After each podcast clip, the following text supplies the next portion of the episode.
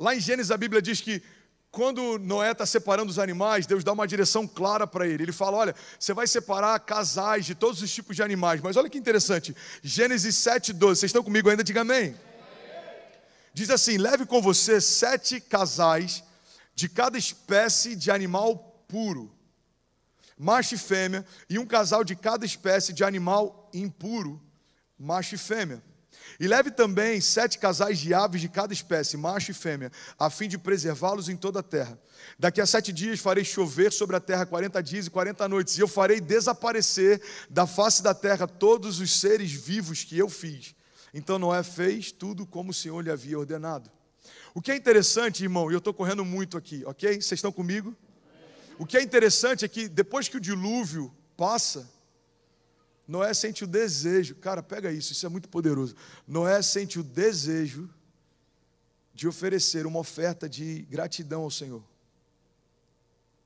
E aí, quando Noé vai oferecer uma oferta, são os animais puros que ele utiliza para isso, não os impuros.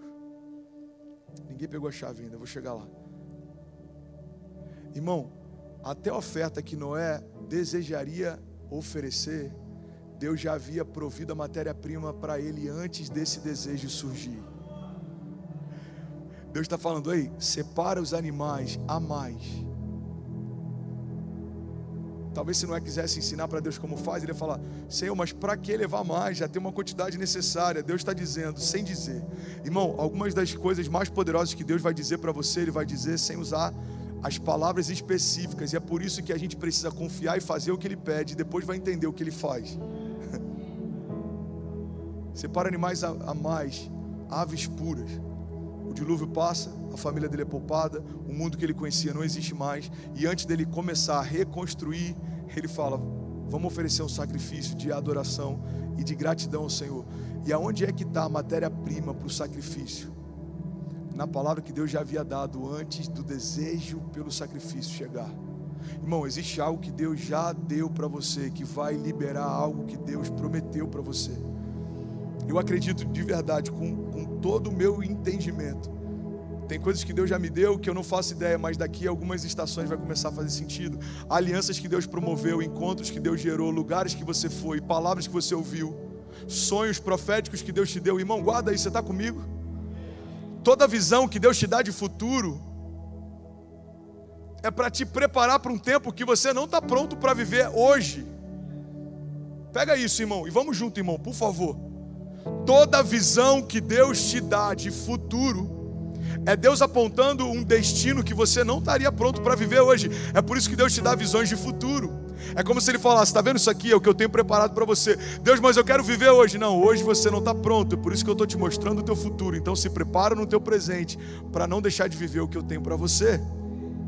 Então Deus dá uma visão de futuro para José. Aconteceu no mesmo dia?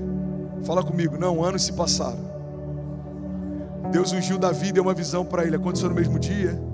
Não, anos se passaram. Jesus e João Batista se encontram no ventre das, das suas mães. Isabel, estéreo, Maria, virgem. As duas engravidaram. E a Bíblia diz que quando se encontram, os dois começam a se mover dentro do ventre. Irmão, guarda isso em nome de Jesus. João Batista, a voz que clama no deserto, já sabia que aquele bebê era Jesus, mesmo antes dele nascer. Jesus já sabia que aquele bebê prepararia o caminho para o ministério dele, mesmo antes dele nascer. Então você entende que o bebê já sabia o desígnio que tinha, mas precisou nascer, aprender a andar, aprender a falar, aprender e crescer, como diz a palavra, em conhecimento e graça diante do povo e diante de Deus. João Batista era testado e era, e era preparado no deserto. Jesus, preparado nas sinagogas, em meio a religiosos, esperou 30 anos até ouvir do Pai: Você está pronto, pode começar. Irmão, olha para mim. Se até Jesus precisou de preparo para viver a promessa, por que você acha que vai acontecer da noite para o dia? Você já parou para pensar nisso? A Bíblia chama João Batista como a voz que clama o deserto e aquele que preparou o caminho. Fala comigo, João preparou o caminho para Jesus. Não, fala de verdade, fala, João preparou o caminho para Jesus. Irmão, se Deus mandou alguém para preparar o caminho para Jesus, você acha que não existe um tempo necessário de preparo para você? tem processos, tem estações que a gente está vivendo que nada mais são do que um preparo de Deus para a gente viver a promessa de Deus. Então tem coisas que a gente não entende hoje, mas vai entender lá na frente. Uma das coisas que para mim ficou muito claro no tempo que eu passei no hospital é que Deus estava gerando, e eu já falei sobre isso na nossa igreja, lá em Miami ou em Fort Lauderdale, eu não lembro. Deus estava gerando em mim empatia. Deus estava gerando em mim autoridade sobre enfermidade. Deus não me colocou naquele hospital, mas Deus permitiu que eu chegasse até aquele lugar. Então, quando eu saio, o André que sai do leito de morte é um André diferente, é um André com uma empatia pelo doente que não tinha antes, naquela medida. É um André com uma autoridade para orar por cura, sinais e maravilhas que não tinha antes, ou pelo menos não naquela medida. Então, enquanto você está no leito de fralda, você fala, Senhor, por quê? Mas depois que você começa a fluir numa nova dimensão de autoridade, você fala, eu já entendi o porquê. Então a chave é não questionar enquanto ele faz, mas ficar atento para entender o porquê ele está fazendo. Alguém está comigo aqui, pelo amor de Deus? E eu vou finalizar, a quarta e última chave. Alguém recebeu algo de Deus essa noite? De verdade? Quarta e última chave para eu viver o novo. Declare comigo, diga: o romper é uma decisão. O romper é uma decisão. Sabe o que eu acho interessante? A gente às vezes confunde a graça por ser um favor imerecido com ausência de posicionamento. Entende isso, irmão? A graça é ausência de mérito, mas não de posicionamento. Até a salvação vem pela graça, mas vem mediante a fé. Milagres estão disponíveis pela graça mediante a fé. Se você crer, assim será feito se você crer e não duvidar no teu coração. É uma condicional. João 15: Se vocês permanecerem em mim e as minhas palavras permanecerem em vós, me pedirão o que quiserem e lhes será concedido. Então entende isso, irmão. A graça é ausência de mérito, mas não de posicionamento. Senão a gente ia crer que todo mundo ia estar vivendo o chamado, quando na verdade não está porque o chamado dele está disponível por graça, mas só vão viver se posicionarem por fé. Alguém está comigo? Diga amém. Por que, a música está assim? Parece que está finalizando. Me ajuda aí, irmão. Me ajuda aí, Jamba. Eu quero pregar, irmão. Vocês estão comigo aqui ainda? João 6,1 diz assim: No meio da multidão, com mais de 20 mil pessoas, havia fome mas ninguém tinha nada para comer, ou pelo menos não tinha nada para oferecer. Guarda isso. Jesus então se levanta e fala para os discípulos: tem algo de comer que a gente possa dar para o povo? Os discípulos falam: Senhor, não tem como a gente comprar, não tem dinheiro para a gente poder suprir todo mundo. O lugar onde a gente poderia comprar é longe demais. Então Jesus fala: procura entre essa multidão alguém que tenha algo para comer. E aí um dos discípulos volta. E esse discípulo volta com cinco pães dois peixinhos. Irmão, guarda isso. Você acredita de verdade que no meio de uma multidão com milhares de pessoas, olha para mim, aquele jovem era o único que tinha algo para comer?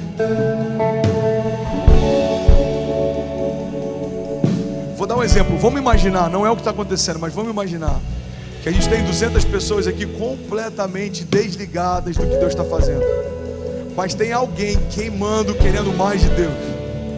Você acredita de verdade que Deus só tinha algo para liberar sobre uma pessoa? Você acredita que Ele não queria fazer com todo mundo? Você acredita que no Brasil a gente vê algumas pessoas fluindo, rompendo, vivendo milagres, mas você acredita que Deus não queria fazer em toda a nação um romper de avivamento sobrenatural? Então guarda isso, irmão. Você está comigo? Guarda isso. Aquele menino não era o único que tinha algo para comer, mas ele era o único naquela multidão disposto a entregar o que tinha. Você sabe por que a história fala de um menino, mas não fala de milhares de pessoas que ofereceram o seu lanche? Porque no meio de milhares de pessoas, ele foi o único que disse: Pai, eu estou disponível. Eu estou disponível. O pouco que eu tenho nas suas mãos pode se tornar muito. E aí você sabe o que aquela história diz? A história conta, e a gente está em 2021 à noite em Coral Springs falando sobre esse milagre. A história conta que quando cinco pães e dois peixinhos chegam nas mãos de Jesus, o lanche de um menino alimenta uma multidão de milhares de pessoas. Guarda isso em nome de Jesus, irmão. romper é uma decisão. Se aquele menino tivesse guardado para si, aquela multidão teria passado fome naquele dia. Se Jesus tivesse aceitado o convite de Pedro, quando Pedro disse: Senhor, de forma alguma você vai ser entregue morto, a gente não estaria de pé pela graça nesses dias. Se Paulo tivesse parado de pregar, ou se os mártires da igreja tivessem parado quando começaram a ser perseguidos, se o mover protestante através de missões não tivesse tocado o Brasil, a gente não estaria aqui de pé nesses dias. Irmão, se você não tivesse dado ouvidos ao que o Espírito estava dizendo para você, deixado de lado todo o cansaço do teu trabalho, você não estaria aqui nessa noite. Então entende, o romper é uma decisão. Por que, que tem pessoas se levantando em Deus na nação e tem pessoas andando em ciclos e nunca rompem? Porque romper é uma decisão. Por que, que tem pessoas fluindo na palavra e tem pessoas que nem sabem o que a palavra carrega? Porque romper é uma decisão. Porque tem pessoas que oram e jejuam e tem uma sensibilidade ao mover do Espírito diferente de outros que nem sabem quando é Deus falando e quando não é. Porque romper é uma decisão. Por que, que tem gente parando por causa de sentimentos e tem gente rompendo independente das circunstâncias? Porque romper é uma decisão. Por que, que tem tanto brasileiro batendo cabeça no sul da Flórida? Tem tanta gente que só vai na igreja para bater ponto e tem outros fluindo, vivendo milagres, sinais e maravilhas. Porque romper é uma decisão. Deus não tem filhos preferidos. E eu vou encerrar aqui. Deus não tem filhos preferidos. Mas Deus favorece mais aqueles que fizeram dele o seu preferido. Deus não tem filhos preferidos, irmão. Mas Deus favorece mais aqueles que fizeram dele o seu preferido. A Bíblia diz que quem muito foi perdoado, muito ama. É por isso que a gente vê pessoas que se converteram um mês atrás queimando mais do que alguns de nós que estão há anos na jornada. Sabe por quê? Porque ele ainda lembra do lugar da onde Deus o tirou. E aí, tudo bem? Você acabou agora de assistir um vídeo. Se você ainda não está inscrito, já se inscreve também no nosso canal, ativa esse sininho aqui embaixo de notificação e toda vez que eu fizer uma live ou estiver transmitindo uma mensagem ao vivo, você vai ser um dos primeiros a saber. Mas eu deixei mais duas indicações aqui que eu espero que façam muito sentido para você. Então já aproveita e clica para assistir a próxima mensagem, beleza? Seja bem-vindo ao time de incendiários e eu espero de verdade que essas mensagens mudem a sua vida como elas têm mudado a minha também. Até a próxima. Valeu!